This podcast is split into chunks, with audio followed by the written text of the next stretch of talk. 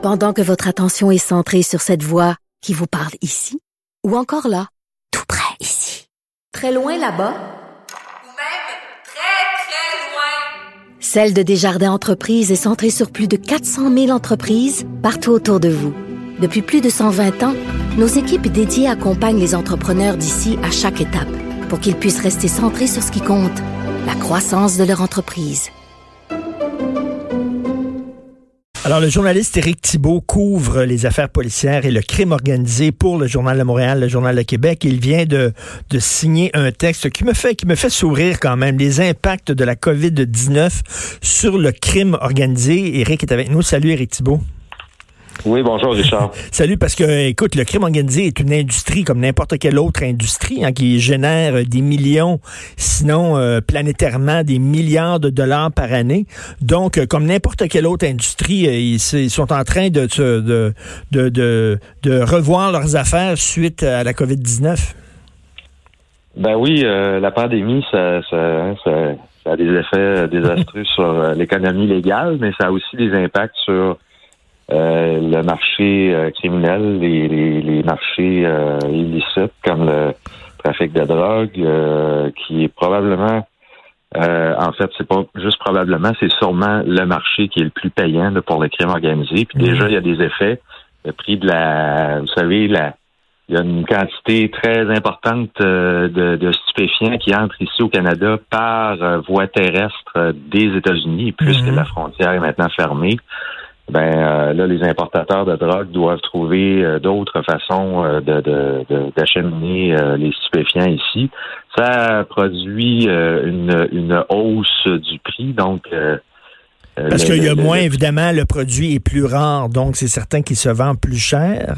en, fait, en fait, il n'est pas, pas encore rare, il n'y a pas de rareté encore. Ce, que, ce, que, nos sources policières disent sur le terrain, c'est qu'il n'y a pas encore de rareté mais on, on, prend pas de chance en prévision d'une éventuelle rareté peut-être. Et le fait que c'est plus risqué d'importer la, la, la, coke maintenant, euh, ben si c'est plus risqué, ben y a les, ça coûte plus cher. Euh, il, y a, y a, y a un effet sur le prix.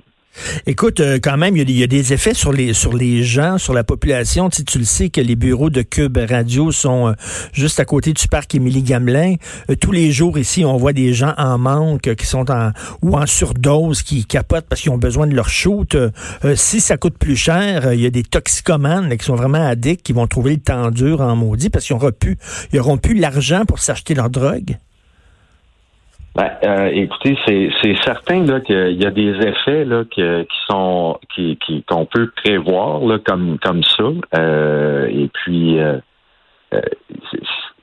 là présentement, il y a même même pour Joe Public là, qui, qui, qui achetait sur le marché noir son, sa marijuana, son cannabis, là c'est plus cher. Qu'est-ce qu'il va faire? C'est qu'il y a eu des baisses de prix, je pense, euh, à la SQDC. Euh, en tout cas, on est un peu dans l'inconnu. Hein, c'est, dans, dans, toutes les situations, on n'a jamais vu ça. Alors, il y a, y, a, y a, des choses, il y a des choses sur le marché qui sont euh, qu'on n'aurait jamais pensé présentement. Puis, et quelque chose qui me fait rire dans ton texte, c'est les Hells qui pratiquent le télétravail. Évidemment, l'image était, était, facile à faire, mais c'est un fait que euh, le, confinement, euh, je pense, c'est c'est pour tout le monde. Puis euh, les moteurs, présentement, on, on les voit pas, ils sont pas visibles sur la rue.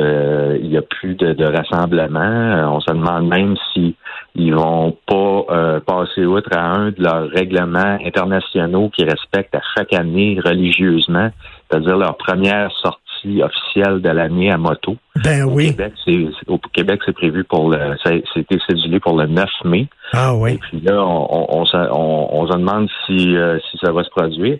Euh, les Hells, j'en, ai pas parlé dans mon texte, mais il y a, ben en fait, je, l'ai abordé, là, mais effleuré. Mais il y a, il y a, il y a les Hells présentement contrôlent le marché de la drogue au Québec, prélèvent une taxe de 10% de toutes les recettes des trafiquants sur l'ensemble du territoire québécois. Et là, ils risquent de, les moteurs risquent d'avoir un petit peu plus de misère à prélever leur taxe de 10 si les euh, si les ventes tournent au ralenti. Mhm. Euh, déjà, on voit là, des, euh, des, euh, des coups de feu euh, à Laval. C'est arrivé au cours des derniers jours, des maisons qui ont reçu, qui se sont fait tirer dessus comme des avertissements. Et ça, souvent, c'est ça, c'est un avertissement du crime organisé. Tu nous dois beaucoup d'argent. Okay. le temps de payer.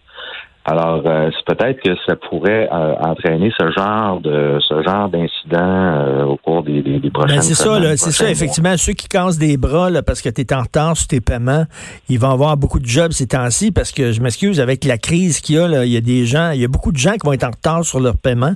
D'ailleurs, ceux qui font affaire là, avec des Shylock, là, ces gens-là, écoute, tu retrouves pas de job, ils pourront pas payer leur Shylock et ça va avoir des.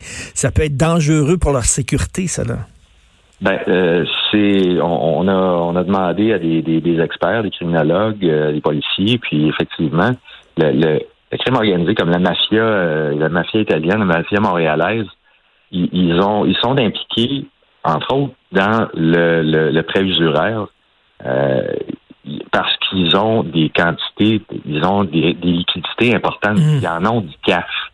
Alors eux autres euh, si t'as si t'es, pas capable de, de, passer par ton institution financière, par la banque, euh, puis euh, tu as besoin d'un prêt euh, immédiat, eh ben, eux autres, ils vont, ils vont t'en faire un, mais ben euh, t'as, as besoin de, t'as besoin de payer la semaine prochaine, puis euh, n'est-ce pas. Mais t'as intérêt à payer, c'est sûr et certain. Puis écoute, euh, on est en manque d'équipement médical, de masques, on le sait. On a vu là, dans certains pays le crime organisé qui a infiltré ça, hein, qu'ils volent des masques, ils font le trafic de masques.